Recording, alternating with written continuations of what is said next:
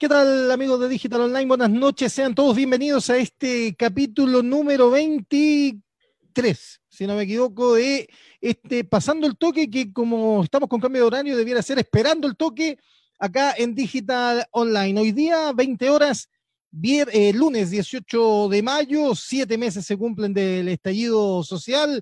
Hubo algo de eso hoy día en el bosque, ya lo vamos a hablar, pero antes vamos a hablar de educación, de todo lo que está pasando con el año escolar, con eh, lo que está pasando con las aulas inexistentes, cómo se está haciendo el tele, la teleeducación y todo eso. ¿Servirá el año escolar eh, en esta modalidad o no? Ya lo vamos a hablar con dos interesantes invitados que tenemos para el capítulo de hoy, pero antes vamos con los panelistas habituales desde la comuna de Ñuñoa. Le duró menos que un pedo en un canasto, como diría mi abuelita, el salir de cuarentena allá en Ñuñoa está don Bastián Guiñez Escobar. ¿Cómo le va, Bastián? Buenas noches. Buenas noches, Memo. Buenas noches, Rodrigo. Buenas noches a nuestros invitados y, por supuesto, a Pelado que está detrás de cámara. Recordar a la gente que ya se conecta con nosotros que le den compartir y me gusta la página en todas las redes sociales y que se prepare para el capítulo del día de hoy. El tema de la educación, muy contingente. Estaremos repasando las últimas palabras del ministro de Educación, lo que va a pasar con el CIMSE y cómo se, si este año será válido para los alumnos, cuánto es lo que realmente están aprendiendo los estudiantes durante este año escolar. Ahí estaba entonces don Bastián Guíñez desde la comuna de Ñuñoa, desde la franja de Ñuñoa. Me voy allá cayéndose del planeta, casi besando las playas de la Antártica.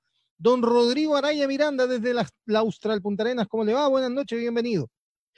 ¿Cómo están, Memo? Buenas noches. Buenas noches, Bastián. Pelado detrás de cámara.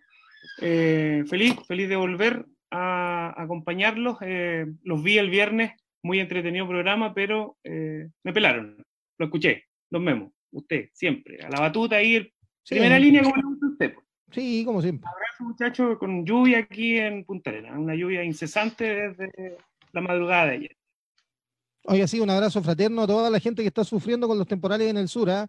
en Chaitén, en Aysén, en Palena, en La Junta, toda esa zona. Eh, le mando un abrazo. Yo cuando estuve por allá dejé muy buenos amigos también, así que un abrazo fraterno para todos los que están eh, sufriendo con el, em, con el temporal. Eh, me voy a la región de Antofagasta, ¿no?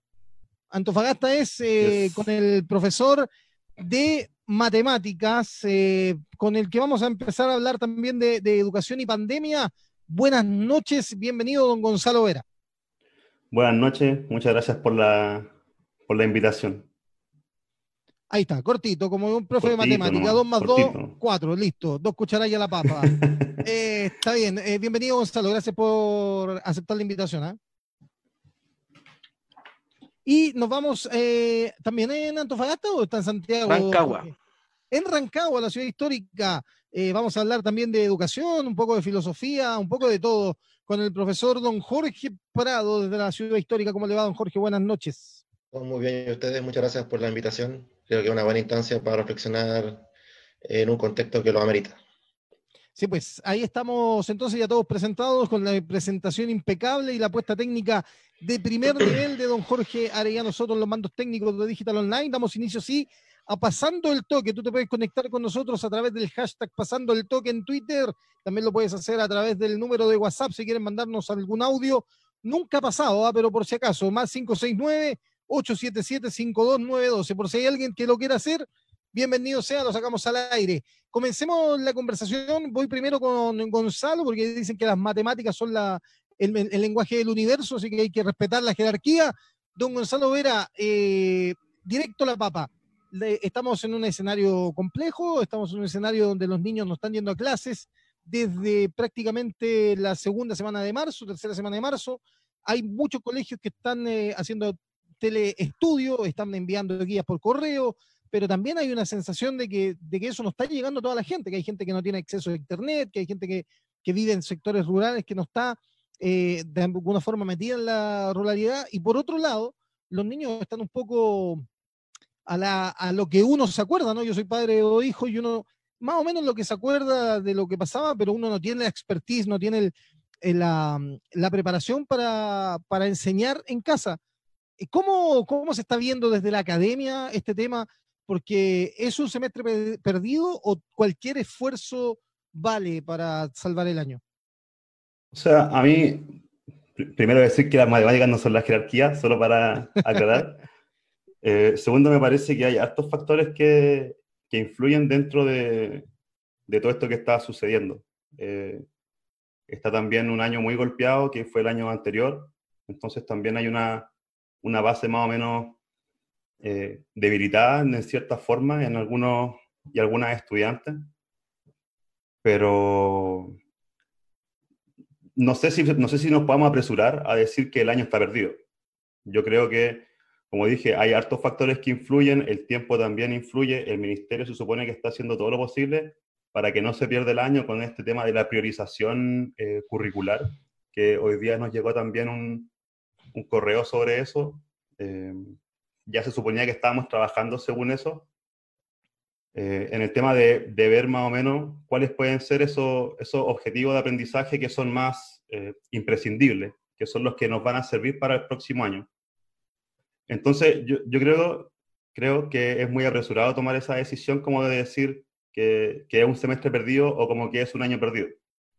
Sí, me parece que, que los profesores con lo que tenemos eh, estamos haciendo lo posible también para que eso no pase. Entonces, me parece que Ahí es como una trilogía, como, como un triángulo eh, equilátero perfecto que debería funcionar, eh, que tiene que ver también con apoderados, eh, colegios, escuelas, liceos, y el otro punto que vendrían a ser los, los profesores. Si, si, entre los tres no, no regamos todos hacia el mismo lado, por supuesto que va a ser mucho más difícil, porque yo como profe puedo hacer todos los esfuerzos posibles e intentar hacer las mejores clases a distancia, por supuesto, pero si, pero si el chico o la alumna en este caso o eh, apoderados no tampoco ponen de su parte, no se puede lograr mucho. Claro, pero por eso le preguntaba, quizá también aquí Jorge nos puede apoyar, porque estamos de alguna forma traspasándole la, no sé si traspasándole, porque porque me suena como algo voluntario, pero sí estamos exigiendo o demandando de los padres que hagan una función que no necesariamente eh, saben hacer, porque eh, a mí, por ejemplo, me cuesta, yo tengo un pequeño en primero básico y otro pequeño en cuarto medio. Eh, me cuesta mucho, por ejemplo, empatizar con las necesidades educacionales del niño de primero, y me cuesta mucho entender que al de cuarto, por ejemplo, hayan ciertas materias que a mí me parecen obvias que a él no le entran, digamos. Entonces, eh, esa, esa forma, esa educación o, esa, mm, eh, ¿cómo decirlo? La preparación para entregar eh, academia eh, es, es una preparación, se estudia en la universidad, o sea, hay, hay un currículum detrás, no cualquiera puede hacer academia con los niños, ¿no? Respondo yo, Gonzalo. Jorge. No, dale, Jorge, sí. Eh, claro, o sea, es que yo creo que hay que ir un poquito más atrás para entender un poco lo que está pasando, ¿ya? Eh, de alguna manera lo que se pone en juego acá, eh, en última instancia, son los fines de la educación. Eh, cuando uno habla de que está perdido, está ganado el año, ¿no? Uno está presuponiendo ya qué significa ganar y perder en este contexto. Y es precisamente en eso en, en torno a lo cual la gente está en desacuerdo. Eh, los distintos actores educacionales, tanto, eh, tanto los agentes gubernamentales como el Ministerio de Educación, eh, los actores sociales, estudiantes, colegios de profesores, principalmente en este caso porque los secundarios y, los universitarios no están teniendo un rol protagónico tampoco en el debate público, pero sí los profesores. Eh, y en ese contexto, antes de, hablar de, de, años perdidos o no, hay que hablar, bueno, ¿qué queremos? Yo creo que acá lo, lo central tiene que ver de alguna manera con, con entender de que la educación, por un lado, no se reduce solo al ámbito institucional. Esto es, esa educación no es sinónimo de escolarización. Eh, la, la, educación como parte de la socialización de los individuos dentro de una sociedad, para la redundancia, eh, se da desde, los, desde la familia.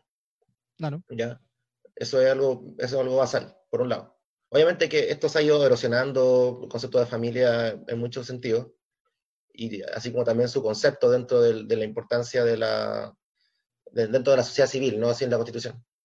Eh, entonces, eh, a la hora de pensar un poco, bueno, ¿qué queremos? Tenemos que entender, por otro lado, que, que el, el, bueno, para los que son profesores también entiendan de que el proceso de, de, enseñanza-aprendizaje requiere de condiciones mínimas socioemocionales dentro del aula. Y eso es lo mismo que ocurre dentro del, proceso emocional de ahora.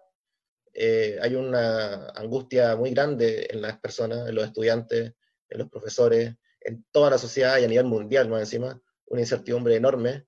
Y en, esos procesos de, de, angustia emocional, de incertidumbre, bueno, ¿cómo uno puede enseñar en ese contexto?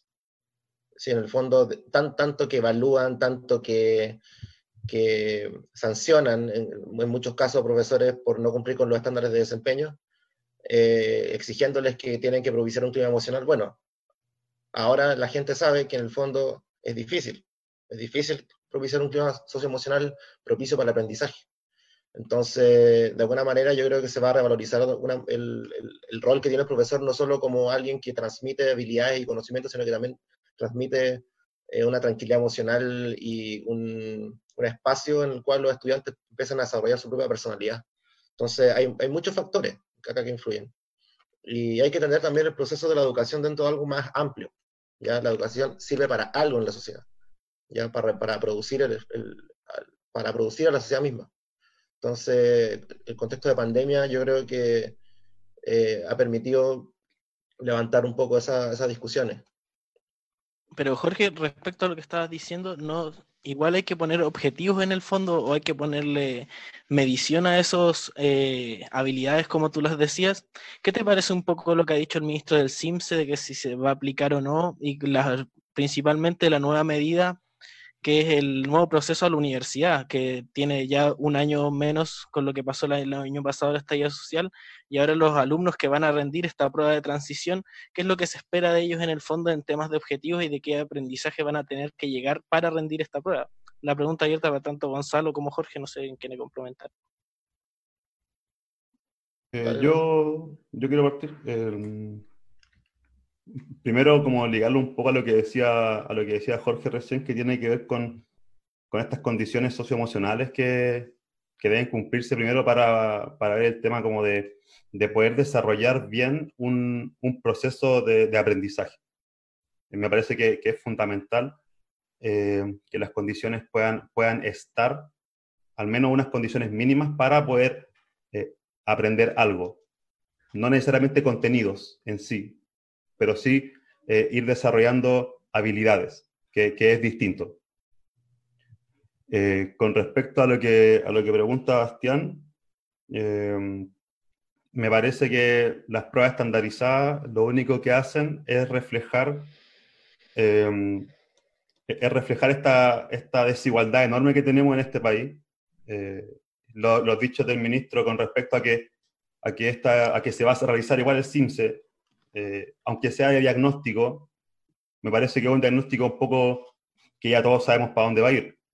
Porque ahora se están preocupando de, que los niños aprendan. El año pasado les cerraron en el Instituto Nacional eh, antes de año. Entonces, eh, como que, como que hay, cosas que no calzan dentro del Ministerio de Educación y creo que el CIMSE, en este caso el CIMSE o, la, o esa prueba de transición que se va a hacer, refleja también esa misma desigualdad me parece que em, un proceso de aprendizaje o de enseñanza que, que, partió el año pasado, pensemos en un chico que está en tercero medio el año pasado, que se le cierra el año por el 18 de octubre, después no puede retomar las clases de nuevo, tiene vacíos de conocimiento, de habilidades, de, de todo, y ahora viene este otro año en el que se supone que va a rendir una, una prueba por competencia para poder hacer ingreso a la universidad, no sé, no sé muy bien cómo, cómo va a ser eso. Yo sé que hay un chico también o una alumna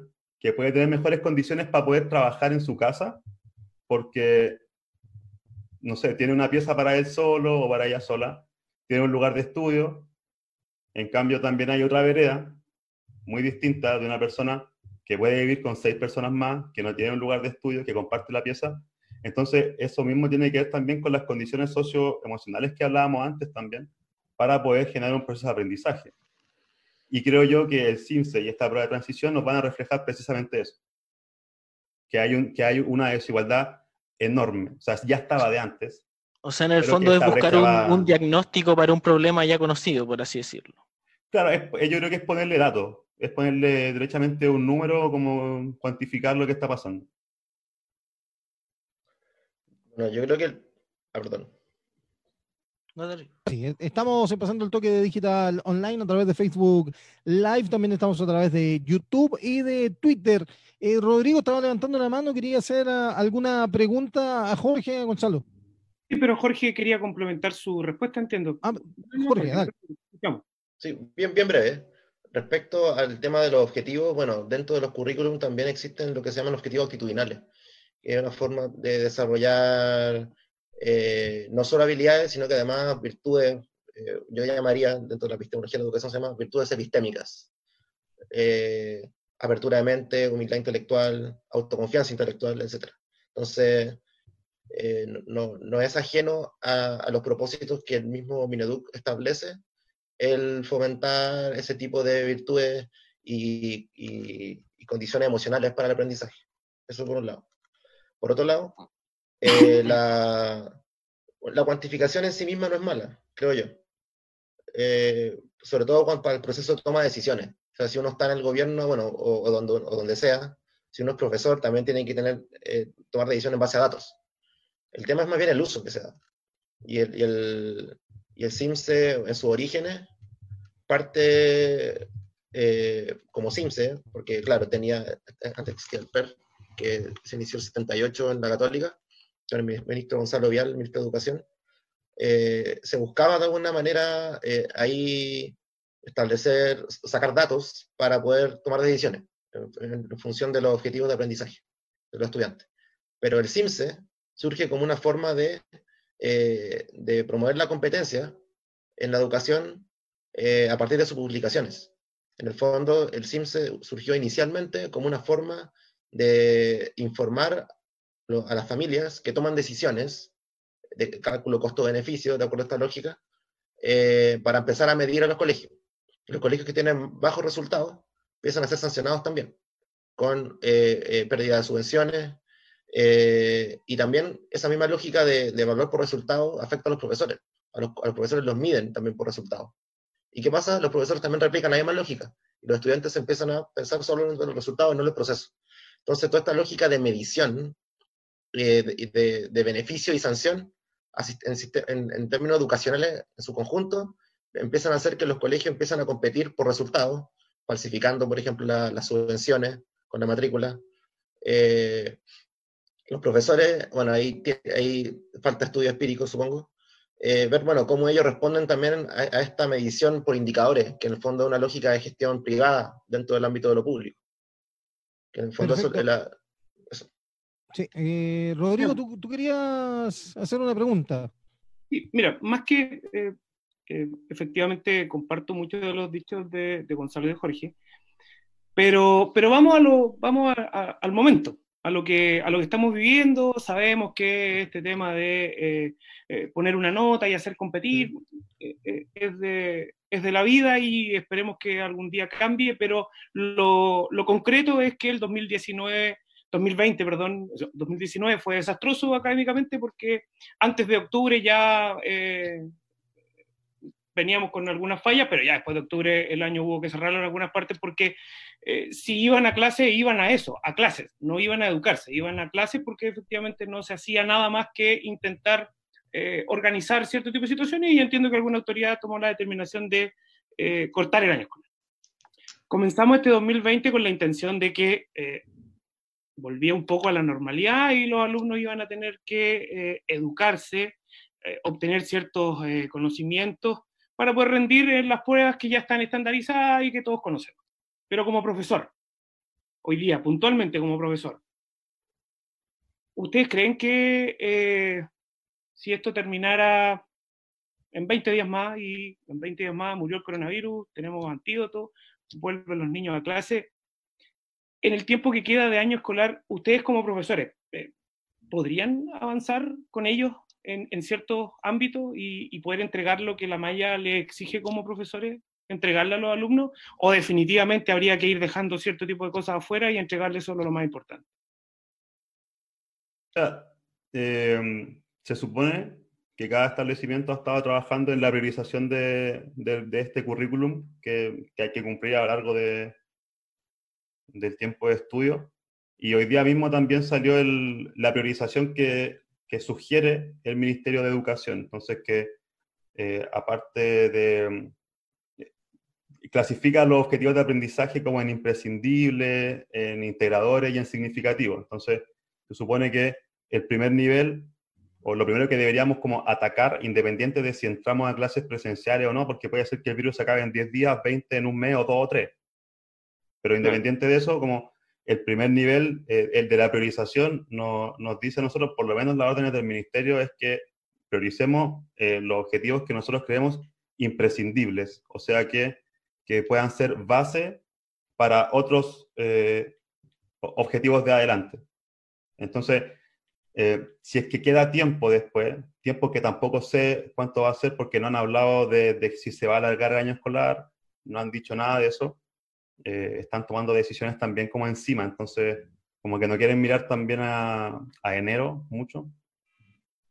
Y después de eso, si es que queda tiempo, eh, empezaría este como nivel 2, que tendría que ver también con un con agarrar los otros objetivos que, no son los imprescindibles, sino que son los integradores, que son los, significativos, los que, los que, te, los que se supone que, que, uno puede relacionar cosas con el mundo, con la vida cotidiana con, o con otras asignaturas.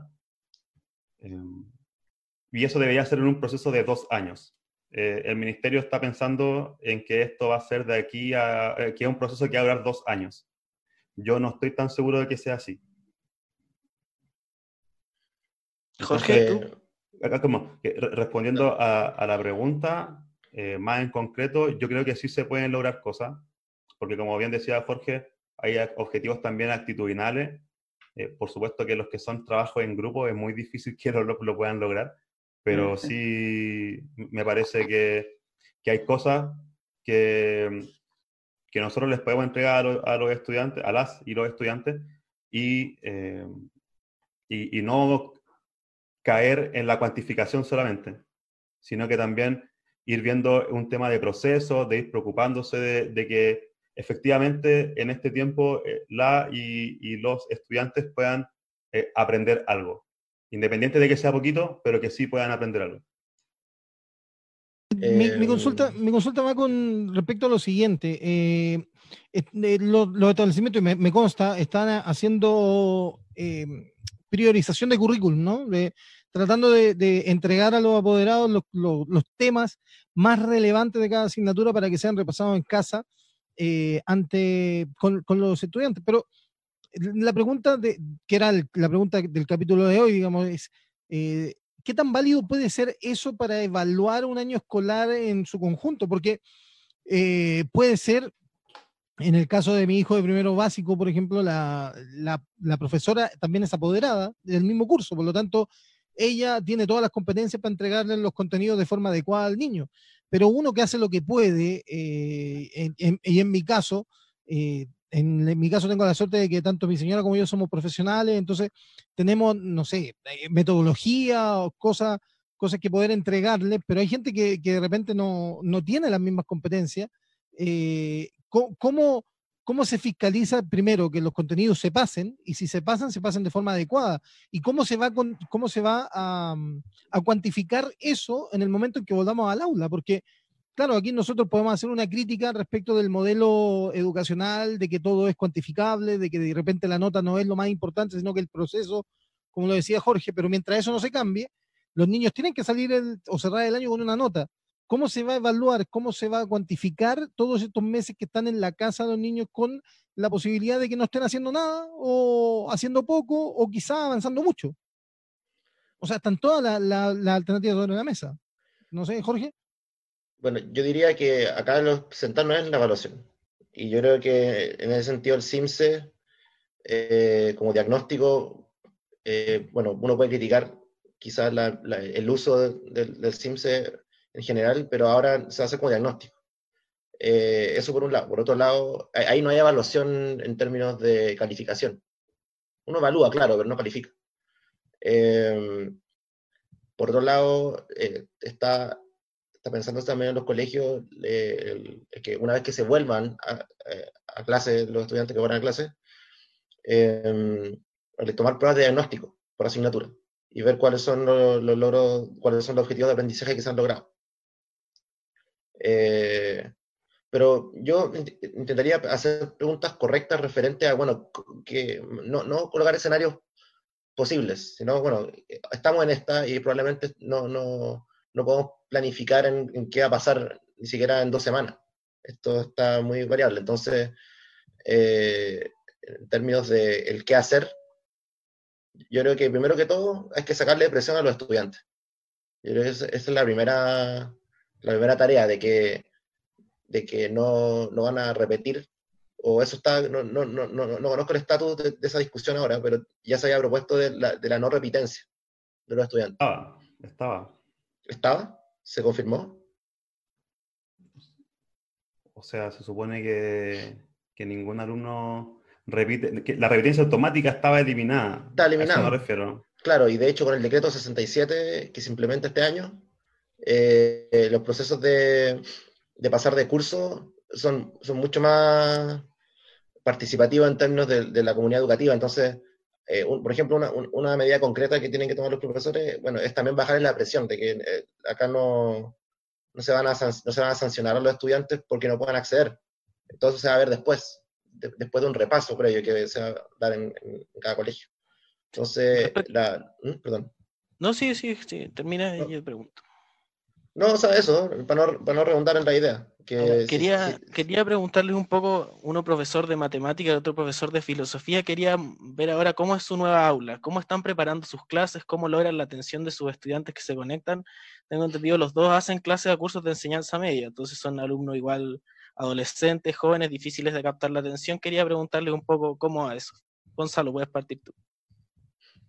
Bueno, la verdad, em, desde que se inició esto yo me volví eh, un poco youtuber, así que como hay, de hecho tengo mi canal de YouTube también, eh, hago todas mis clases por ahí, eh, en esta misma sala, en donde se ven los ositos detrás. Em, y ha sido un proceso complicado. Ha sido un proceso complicado, creo yo, porque ninguna de las herramientas, o sea, creo que nadie está capacitado para poder hacer clases virtuales de partida como por lo menos los profes que trabajamos presenciales, eh, ninguno está capacitado para eso. Segundo, hay, un tema ahí de conectividad que, que ya uno puede tener mejor conectividad, pero también influye, influye la plataforma que uno esté usando o la aplicación en este caso, porque por ejemplo... Pero cuéntanos, por ejemplo, lo, lo, tuyo, Gonzalo, ¿cómo son tus clases? Ah, ya, mis clases. Bueno, eh, yo trabajo con, trabajamos con con guías de actividades también. Usamos los textos que nos dio el ministerio para aprovechar. Em, pero me he tenido que, reinventar un poco. Como yo trabajo con, con un iPad, eh, que lo proyecto en la pantalla, entonces es como si estuviese con un cuaderno y, y, se ve como mi cuaderno en la, en la pizarra. Y ahí vamos trabajando con los chicos, hago que participen también, solamente usando el chat de, de YouTube en este caso.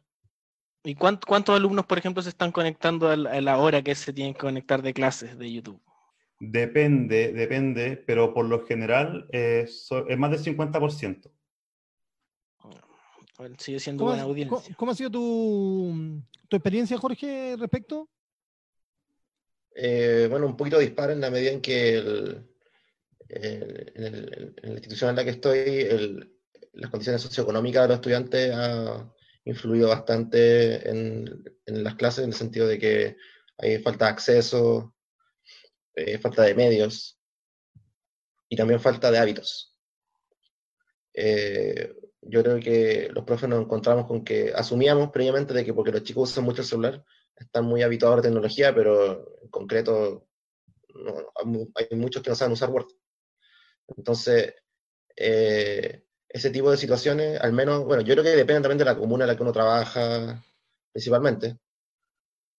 Por lo tanto, yo, hablando de mi experiencia personal, creo que la, ruralidad, ruralidad del, contexto en el que estamos eh, ha sido como un, obstáculo. En términos de lo que yo hago, la planificación de clases, cinco pasos, elaboración de material, eh, etc. Perfecto. Oye, muchachos, les queremos agradecer, Gonzalo, Jorge, eh, estos 32 minutos de conversación, ¿eh? se nos pasaron rápido.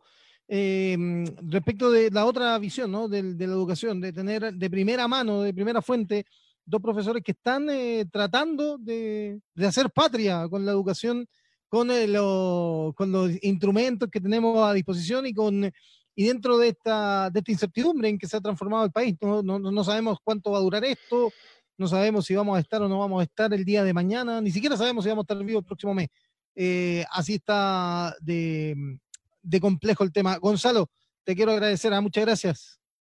Muchas gracias a usted. Somos varios profes que estamos acá dando cara todavía, así que ojalá que nos preocupemos también, eh, no solo del aprendizaje, sino que también de nuestros alumnos, que es lo más importante.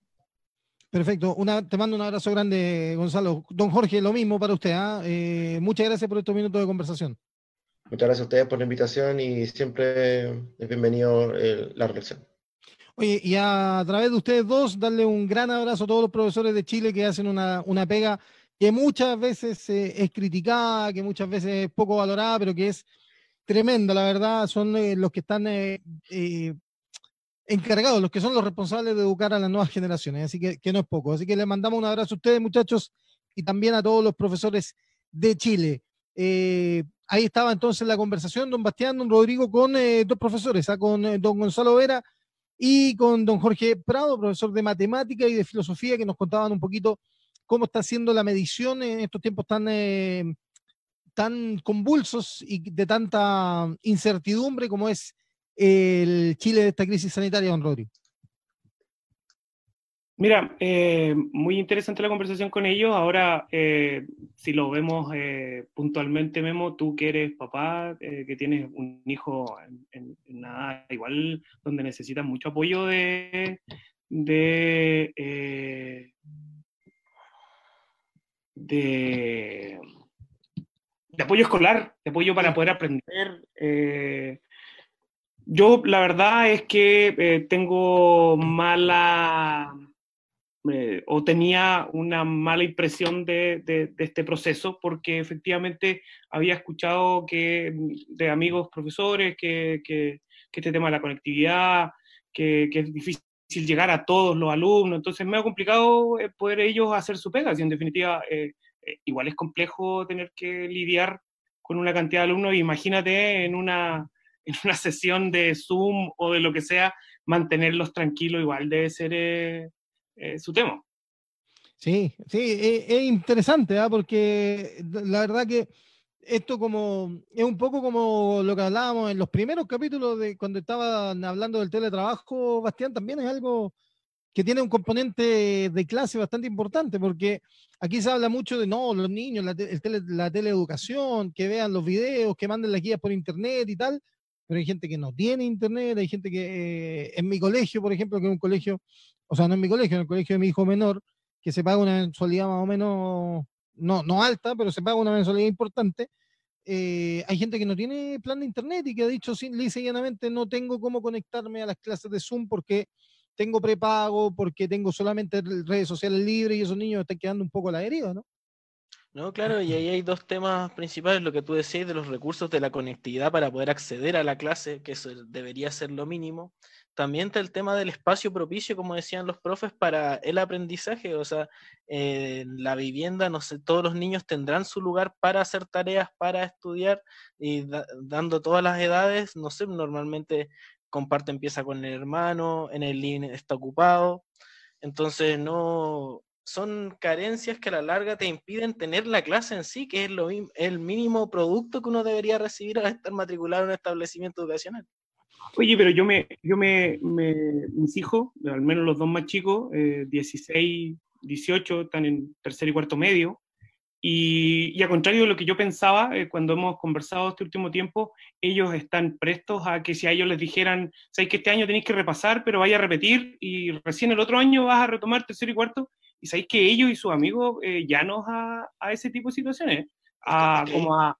Como a yo, creo que está el, el, factor de la prueba, que sí o sí ellos lo único que saben es que los van a evaluar. ¿Qué les van a evaluar? ¿Cómo los van a evaluar? No saben. Pero para entrar a la universidad va a existir una evaluación y yo creo que va por ahí el, lo que conversabas recién. Ahora yo creo que... Dime. Lo último. Aprendan y avancen, ¿no? Que aprendan y avancen, ¿no? Hacia el final es el futuro de ellos. Eh, es importante para ellos tener una buena base. Después llegáis a la U y, y andáis dando bote primer año. Oye, eh, pasemos a otro tema. Eh, ayer hubo anuncios importantes del presidente Piñera. Gracias. Eh, hubo anuncios importantes de parte del presidente Piñera. Se va a empezar a repartir comida. Mira, eh, eh, y dentro de las cosas más llamativas que dijo el presidente ayer fue que no estábamos preparados. Mira, curioso, nos, nos vendieron dos meses que, que, desde enero en adelante estaban preparados, que habían eh, comprado ventiladores en enero, que habían comprado mascarillas en enero y todo eso. Y resulta que ayer nos enteramos que efectivamente no estábamos preparados como país para recibir el coronavirus. Eso es lo primero. Lo segundo es que el gobierno creo que hace un esfuerzo no sé si el más correcto, eh, con este anuncio de que van a repartir una caja de mercadería a la, a, la, gente en situación de vulnerabilidad, pero sí hace un esfuerzo de decir que esto se le está yendo de las manos tanto en lo sanitario como en lo, como en lo económico. Hoy día, de partida ya a las 12 del día hubo fuertes manifestaciones y también fuerte represión en eh, la comuna del Bosque con eh, pobladores precisamente eh, vulnerables que salían a reclamar que, no tienen acceso a los alimentos o que hay gente que, que, vivía al día y que lleva dos meses sin recibir sustento o un peso diario. No sé quién quiere partir, porque la verdad que el tema va aparte. No, sí, bueno, es una conversación que creo que hemos tocado un poquito en todos los programas. Es justamente decir eh, cuánto afectan estas políticas que se toman estas decisiones y si se evalúan bien. O sea, está claro que el tema de contagios y de muerte se disparó y que había que tomar medidas importantes como una cuarentena total, lo venían diciendo los expertos, no la comunidad internacional como dice el ministro, sino la presidenta del colegio médico. Entonces, al estar esto, eh, el gobierno tiene que tomar medidas. Hoy día una de las cuñas que sacaban los matinales desde la comuna del bosque eran precisamente que le seguían cobrando todos los servicios básicos, tenían que movilizarse porque eran trabajadores independientes y en el fondo no tenían ninguna respuesta. Entonces eso yo creo que es lo que más indigna a la gente. Lo repasamos, las medidas están siendo violentas para la propia gente. Esa del bono que parcelado en tres meses fue una primera, diríamos, falta de respeto para la gente que está pasando por estas situaciones y que a la larga lo principal es que son que el gobierno está tomando medidas inútiles y no acorde a lo que se está pasando con la realidad del país. ¿Hay hambre, Rodrigo, en la manifestación del bosque? ¿Hay solo hambre? ¿Hay solo frustración? ¿Hay solo pobladores que, que quieren salir a marcar su descontento? ¿O también eh, tú le ves un componente político? Lo primero es que efectivamente hay un contexto importante de hambre. Eh, eh, no sé si hambre es la, es la palabra hoy día, pero sí hay una preocupación de esa gente que es responsable. Entendamos que, que aunque no pareciera, el chileno fuimos, fuimos crecidos y fuimos educados. Eh, lo es, las viejitas toman su boleta y ellas lo quieren ir a pagar porque, porque así fueron educadas y así fuimos educados muchos. Muchos de ellos eh, no les sirve un bono X porque dicen no me sirve para pagar las cuentas, no me sirve para pagar esto, porque como bien dice Sebastián, las cuentas se siguen cobrando.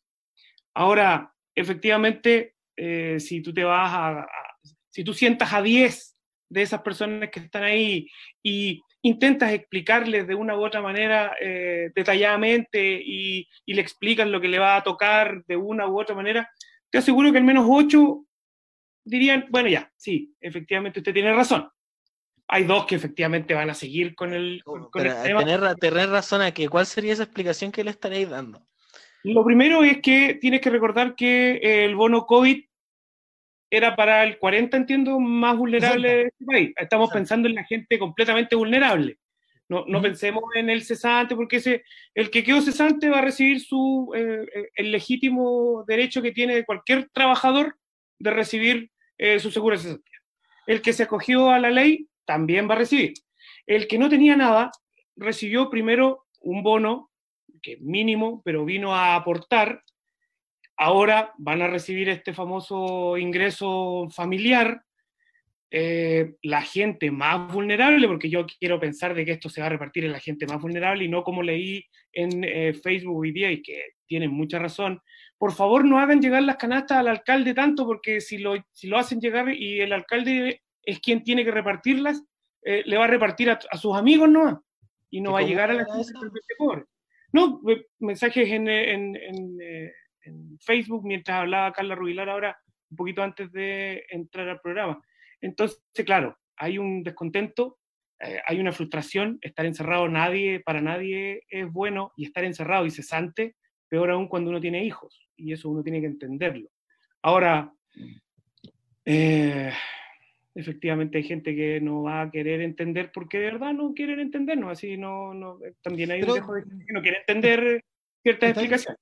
Está bien, pero yo, quiero saber, quiero entender qué es lo que la gente tiene que entender, en tu, en tu punto de vista. claro, es que yo te, pongo a darle este, este, mismo discurso, explicarle paso por paso las medidas que está tomando el gobierno, pero al final se te va a parar uno y te va a decir, bueno, pero yo no como con eso.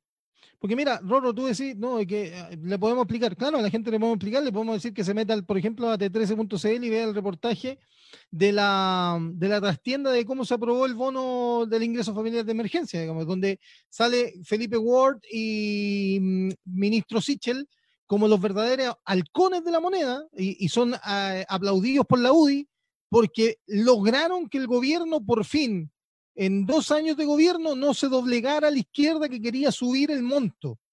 Entonces, cuando tú tenías un gobierno o tenías autoridades de gobierno a, los cuales es más importante no doblegarse ante el adversario político que pensar en que 65 lucas no alcanzan para nada, estamos, cerremos por fuera, porque, claro, mucha gente dice, no, es que, es que el déficit fiscal, es que no hay que gastarse la plata. Claro, tú anda, anda, no, pero anda con ese, anda con ese discurso ahí a Avenida Lo Martínez con Gabriela en, el bosque y, explícale a la gente lo que es el déficit fiscal y te va a decir, loco, con esa weá no me, no me, alcanza porque yo no estoy viviendo. Es que eso es lo que tienes que entender. O yo vi muchas cuñas de gente que lo único que hablaba era, es que se me está acabando la plata. Es que el otro mes no sé qué voy a hacer. No es hace una semana que mi familia no come. No lo escuché. Yo escuché. Hay, cuñas de, todo tipo y la, principal es esa, esa que tú dices. Es el miedo a la incertidumbre a lo que va a pasar, al que le siguen cobrando, a que para las empresas y para los servicios básicos no hay pandemia. Es lo que hablamos. Así pareciera. Así pareciera que no hay pandemia para los servicios básicos y siguen operando de la misma forma. Pero, pero lo, que, eh, lo que complica a la gente, supongo, que, que, toma ciertas decisiones es, Bastián, yo te lo pregunto a ti, a ti, y, respóndeme tú, como tú. ¿Tú entiendes que aun cuando el gasto de gas o de luz, en el caso de ustedes, luz y agua, se siga cobrando, no te van a cortar la luz? Dime sí o no, dime si lo entiendes. ¿Entiendes que no te van a cortar la luz? ¿Y tú entiendes que si no lo pagas te cobran por interés? No, es que no, entiende, lo importante es que no te van a cortar la luz. Como lo conversamos en dos tres programas atrás. ¿Hasta, cuándo no te van a cobrar la luz?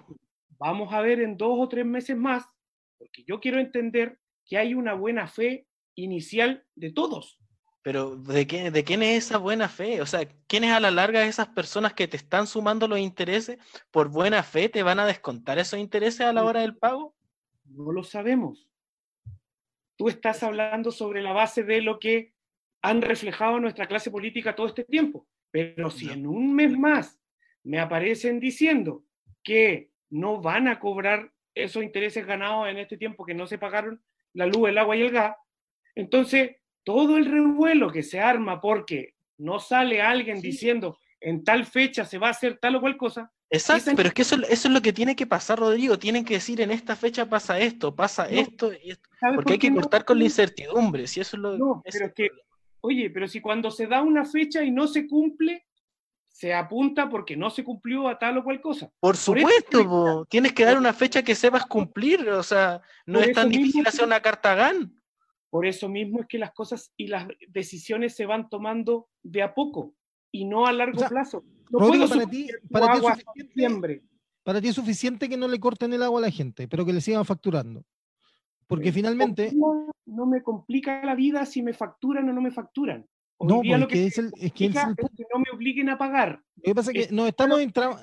Lo, que pasa es que nos estamos entramando en este, en este tema que, que, puede ser importante, pero eh, vamos al fondo, digamos. O sea, como dice Bastián, y que yo, yo concuerdo, acá para todas las empresas que tienen que cobrar algún servicio, la pandemia no existe. Para los únicos que existe la pandemia es para la gente que está en su casa. Y encima a esa gente se le está pidiendo que se quede en su casa. Entonces, hay una situación que en Chile ya se venía dando. No, espérate, si no te quieres quedar en tu casa, no te quedes. No, porque Seamos sinceros. No, te quieres quedar, no te quedes. No, no pero seamos sinceros. Seamos sinceros. Lo que pasa es que con este nivel de fanatismo, por Rodrigo, no se puede conversar. Po. Tanto con, con, el, con, con, la parte social en la cabeza. No, Sácate eso de la cabeza. No, no, entonces, eh, lo, Rolo, lo que pasa es que con este nivel de con este nivel de, fanatismo tuyo no podemos conversar. Po. No, porque si no se trata de, de, fanatismo, se trata de que hay que poner las cosas en concreto. Hoy día los intereses no me interesan. En un mes más es posible que tengamos la posibilidad de quien tenga que reclamar, decir, oiga, estos últimos dos meses la gente no ha pagado los servicios eh, básicos y esos servicios básicos han generado intereses. Alguien tiene que hacerse cargo de que las empresas no cobren ese interés. ¿Quién? ¿Quién? Dime uno en el gabinete que pueda hacer eso, que vaya a decir eso. Cuando sea el momento habrá que es que no podéis, es que, que, no podéis jugar así con la gente, Rodrigo. Les, dejáis a la deriva, tenéis que darle respuestas claras hoy. Si no quieres manifestaciones, tienes que dar respuestas claras hoy. Cuando la autoridad genera incertidumbre en la política. Ahí está actuando sobre la base de la presión. Pues está igual que la Mónica González el domingo pasado cuando dijo que si no quieren más destrucción y violencia, entonces tienen que acceder. bueno, hoy día tenía, hoy día tenía una muestra. Hoy día, Pero si ya, ya lo tienes, ya no es que si quieres o no tener, ya lo tienes. Hoy día salió una muestra. Hoy día en el bosque tuvimos una muestra de lo que es cuando, cuando un gobierno juega con las expectativas de la gente.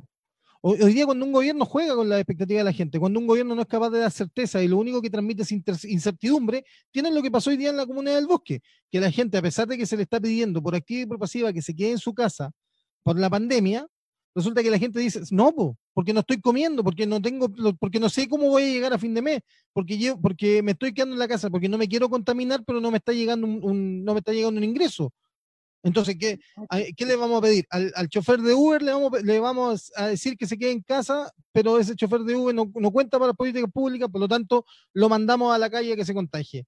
Es una pandemia, el gobierno ha dicho que es una pandemia, que, que no estaba preparado. Resulta que el gobierno no, eh, y por eso yo encuentro tan grave lo que pasó con el ingreso familiar de emergencia. O sea, le quisieron dar una señal a la oposición desde el gobierno cagándose al 60% de la población más vulnerable de Chile con 65 lucas que no alcanzan para nada. Con 65, 55, 45. Y resulta que el gobierno después tiene que rectificar y hacer una especie de medio culpa y decir, como sabemos que no alcanza, les vamos a repartir comida. ¿No era, no, era, no, era mejor, ¿No era mejor subir el monto del ingreso familiar de emergencia? ¿Cómo lo pidió la oposición? ¿Cómo? Técnicamente 80 lucas tampoco alcanza. No, y, si yo te pongo un millón de pesos aquí, tampoco te alcanza. No, no, no, no. Se trata de la línea de la pobreza, 130 mil pesos. Bueno, ya 140 lucas por persona creo que era como lo normal. Por persona, no por familia. Porque si no, eh, al final termina como por 30 lucas cada uno. Pero una, una familia de a cuatro, entre, entre, no tener nada y tener las 65 lucas por persona, créeme que hay mucha gente que le va a servir mucho ese 65 lucas. Decir que a todo el mundo no le sirve es complicado. ahí, no, ahí, nos vamos a datos. Pues claramente cierto porcentaje del segmento al cual le tocó este bono le va a servir. ¿Qué pasa? Si tú tomas tomas una medida para 60% de la población más vulnerable, que esa medida sea para el 60% de la población más vulnerable y no que sea efectiva solamente para un pequeño monto de ese 60%. Eso es una política mal aplicada. Pero ese, monto, ¿cuál es? O sea, ese, esa gente que va a recibir este, eh, efectivamente ese monto, ¿quiénes son? Eh, no sé, pues, es lo que están diciendo tú, que hay personas que les va a servir el, la 60 lucas al 60% de la población más vulnerable según la encuesta social de ciento debiera servirte esa plata para comprar comida. Entendemos que hay otro tipo de obligaciones que tú contraíste, contrajiste, perdón, eh, en tu liberalidad eh, que no vas a poder cumplir. Y está bien, no las cumplas. Hoy día nadie... Te... Aquí el, el, tema es que volvemos a lo mismo.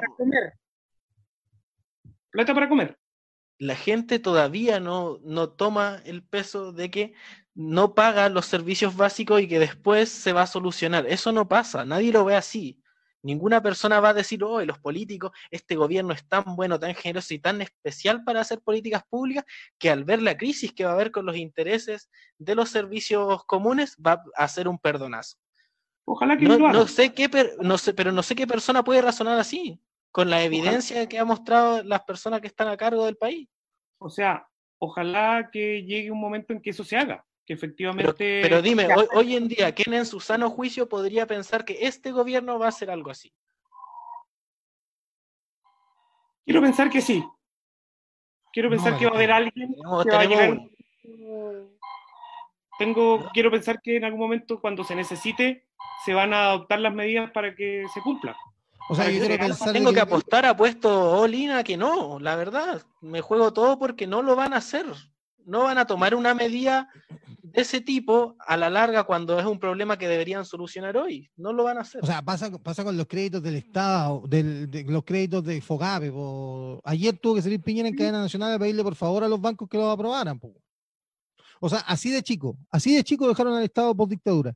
Así de chico dejaron al Estado por dictadura que hoy día el Estado tiene que sa- el presidente de la República tiene que salir a arrodillarse frente a los bancos para pedirle por favor que le den, que le presten plata a las pymes.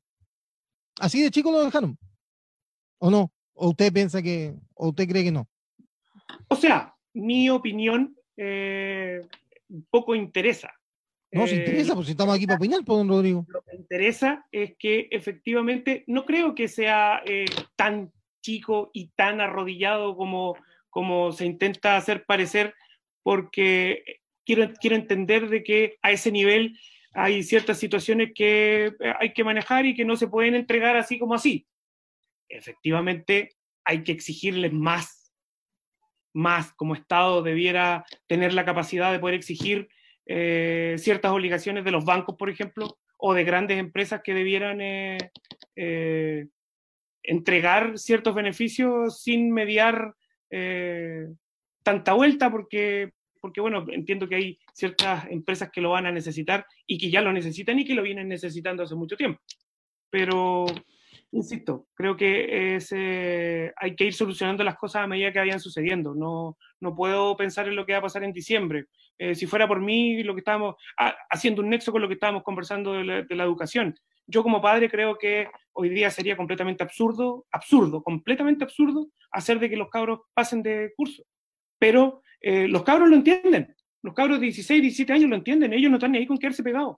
¿Sabes quiénes están en contra? No, pues ahí, no, no, no, no, los papás, los, los papás son los que quieren que los cabros avancen rápido. Me interesa bien poco si aprenden o no aprenden. No, me interesa que mi hijo que está en tercero medio pase a cuarto. Sí, pero mira, mira, en pandemia o, o, en situación de estado de catástrofe o de pandemia, las empresas pueden despedir a la gente sin pagar indemnización. Porque se entiende un estado excepcional. ¿No es cierto? ¿Me sigue, no es cierto? O sea, no necesariamente. Eh, no, eso está, lo, tenemos un dirigente sindical en el equipo que nos dijo la semana pasada que era así. Nos dijo el viernes. No, no, no. no. Aquí quien fija las normas no son los dirigentes sindicales, MEU. No, no, pero son los que más están. Las normas y quien fija la jurisprudencia en nuestro país son los tribunales de justicia.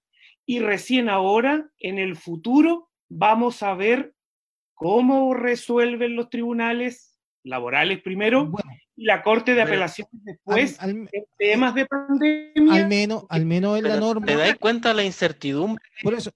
Ajá. Está equivocado, ¿no? Sí, un, está equivocado. Un eh, juicio, un juicio no marca precedente necesariamente porque no, no, no, se haya yo estoy... Claro.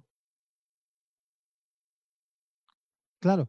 Lo que dice nuestro director, que la gente no lo escucha, es que eh, esa, esa, jurisprudencia que dice Rodrigo Araya eh, opera una vez que el trabajador es despedido sin indemnización y tiene que ir a un proceso para demostrar que fue mal el despedido. Hoy día la norma le permite a las empresas despedir a una persona en estado de situación o de excepción constitucional sin eh, o suspender, claro, sin acuerdo de las partes. Ahora, lo que yo te quiero decir es, es el contrapunto, Rodrigo.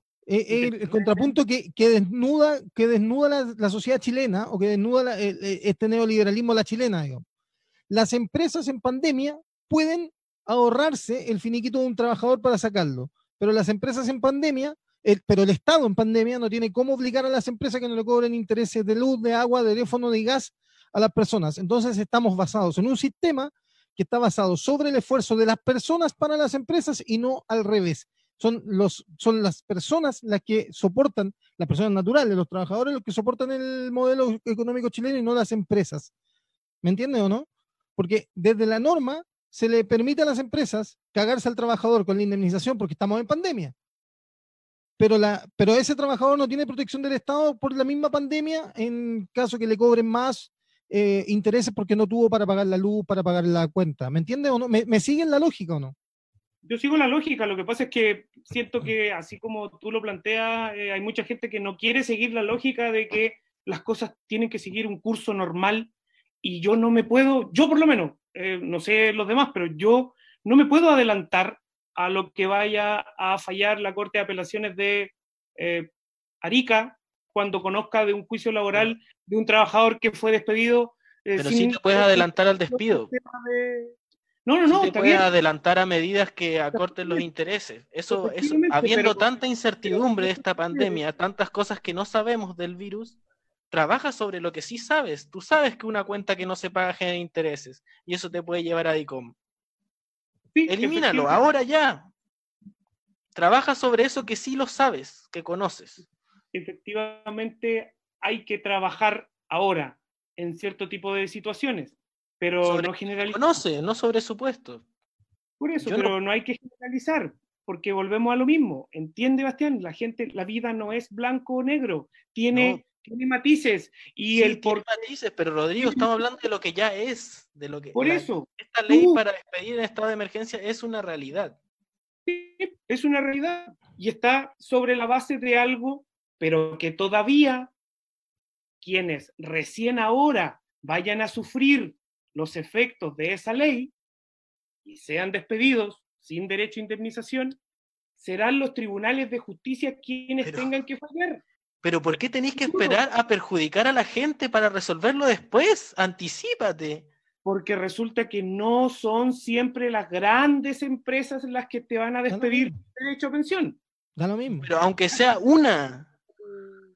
No, pues viejo, no, es que no puede ser, uno, no, no, no puedes generalizar de esa manera. Es que da lo mismo, por ¿Tú alguna vez le has dado pega a cuatro personas? No, nunca he ampliado a nadie. es que ese es el punto. Tú, no, tú no sabes lo que es soportar soportar, en el buen sentido de la palabra, el, el, peso de saber de que tienes que responder a cuatro trabajadores. Y si tu empresa no genera las lucas y de una u otra manera no puedes acogerte a la ley para mantenerle el trabajo y esperar a que cuando volvamos de esta pandemia tengas un trabajo estable, porque eso es lo que busca, que, que tú sigas con trabajo, que tengas la tranquilidad de que cuando esto termine puedas volver a trabajar. Pero si eso no pasa y te despido, bueno, ya, tiene por eso, ahí faltaba un puntito entonces. Yo te despido, pero cuando la empresa eh, retome sus actividades, yo te contrato. ¿Por qué eso no está en la ley? Eh, pero ¿para qué te va a si, si se puede acoger a la ley, ¿para qué te va a despedir? No, pero estamos, eh, es que estamos tocando dos temas distintos. Estamos hablando de la ley que permite a las empresas despedir sin indemnización y pandemia. no se puede coger a la ley, te tiene que despedir y bueno, que sea un tribunal el que decida si es que te pagan o no. Yo no estoy tan de acuerdo con la magnanimidad que Rodrigo ve en los empresarios. Evidentemente creo que un empresario que, que, necesita emplear a cuatro personas es porque se lo está requiriendo su nivel de inversión y su nivel de ingreso.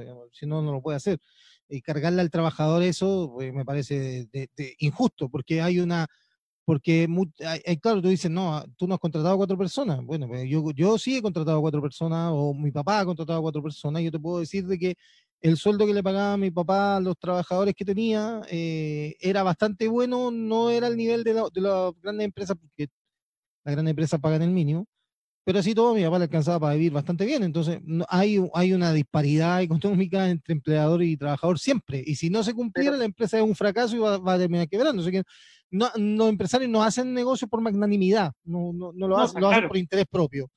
Eh, oye, de eso se trata, porque si no, no haría negocio. Sí, se nos fue la hora de programa, muchachos. Este, se nos quedó eh, me habría gustado, no sé si Pelado, creo que no sé si lo tiene por ahí, un video que anda, que circuló en mi Twitter. quería comentar un poquito del, de, lo que pasó en, en, el programa Conectados con Agricultura el día viernes entre Chachirán y Sergio Melnik. yo lo, lo tuiteé un extracto donde, bueno, la presidenta Michelle Bachelet hizo una crítica al modelo económico diciendo que en la pandemia había dejado claro que el modelo económico no, estaba funcionando, no estaba operando de forma correcta. Y bueno, se salió Sergio Melnik y trató a la presidenta Bachelet de, una vieja mierda y que era una mugrienta. Eh, basura política.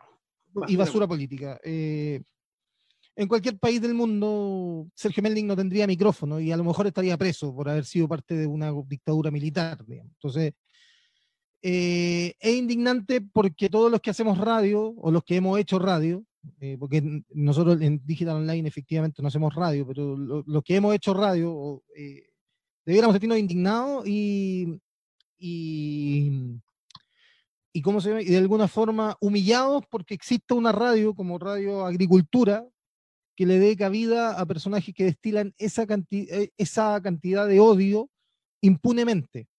Más triste aún es que el payaso o el humorista que conduce ese programa y que se llama Checho Irane, recibió el año pasado un premio como figura radial del año por la ARCHI, Asociación de Radiodifusores de Chile. Eh, es lamentable ver cómo se instrumentaliza un medio de comunicación tan noble como la radio para intereses que tienen que ver con la política y la peor de la política, y la peor política, porque en ese mismo programa, y Rodrigo yo sé que lo escucha bastante, yo también lo escucho, en ese programa eh, muchas veces se dice que, mm, o en ese mismo programa muchas veces se, se ¿cómo se llama? Eh, se habla de radio cooperativa, como la, como la, que está en la antítesis, como la radio izquierda pero yo jamás he escuchado en cooperativa ningún eh, comentarista, y eso que en el, primer café de la mañana hay, hay, gente del Partido Comunista, como Juan Andrés Lago como panelista, jamás lo he escuchado referirse así, ni siquiera a Pinochet. Simplemente a Pinochet lo tratan como lo que es, un dictador. Eso es lo, único que, quería decir. No sé si alguien quiere decir algo al respecto. Eh, yo la verdad que no, lo escuché en vivo, perdón, Bate. Eh, no, lo escuché en vivo, eh, lo escuché de tu Twitter y eh, eh, escuché un poco el, el, extracto de, de, lo que dijo el señor Melnick. La verdad es que sí, he pasado como cuatro pueblos. No podéis estar insultando a la gente porque, porque se te da la gana y efectivamente qué lástima que se le dé tribuna a alguien que puede insultar a una expresidenta de esa manera. Dicho eso, es malo insultar a la gente siempre, quien sea. No, no, no porque sea de un lado o del otro, hay que aceptar que salga alguien y tenga la personalidad de poder decir, oye, qué concha tu no, no, malo, horrible. Bueno, Como dice, en otro país estaría, estaría preso, solo por rememorar el nombre. Don Rodrigo, buenas noches. ¿ah? buenas noches, amigo me quedo con lo que decía la otra vez Alejandra Matus de la responsabilidad de los medios en cuanto a lo, que entregan y yo creo que ese programa o eh, tener así algo que manifiesta odio en el fondo porque no se hablaban de datos, eran puros insultos. La verdad, esa cuña de Sergio Melnik, una persona que participó en Avanzada Nacional con Álvaro, Corbalán y, y otros grandes próceres, tenga todavía pantalla, sí es impresionante. En un país serio esa persona estaría presa y si, estuviera en libertad no tendría, pero jamás la posibilidad de estar en un medio masivo de, comunicación. Pero bueno, ya de Radio Agricultura la verdad que poco sorprende. Ya hemos visto varios incidentes en el programa que conduce Gonzalo de la Carrera sobre el mismo, ya y es algo recurrente de esa radio y de las ideas políticas que transmite, la verdad lamentable. Ya, don Bastián, buenas noches, muchas gracias. Buenas noches. Ya pues muchachos, hasta acá lo dejamos. Este fue el pasando el toque de día lunes 18 de mayo. De, ir a ser esperando el toque, ya lo vamos a ver. Eh, atento a las redes sociales de Digital Online para el programa del miércoles. Se vienen a lo mejor algunos invitados que pueden ser interesantes. Como siempre les digo, gracias a todos por la sintonía, por la buena onda, por haber estado ahí. Nos vemos a la próxima. Chau.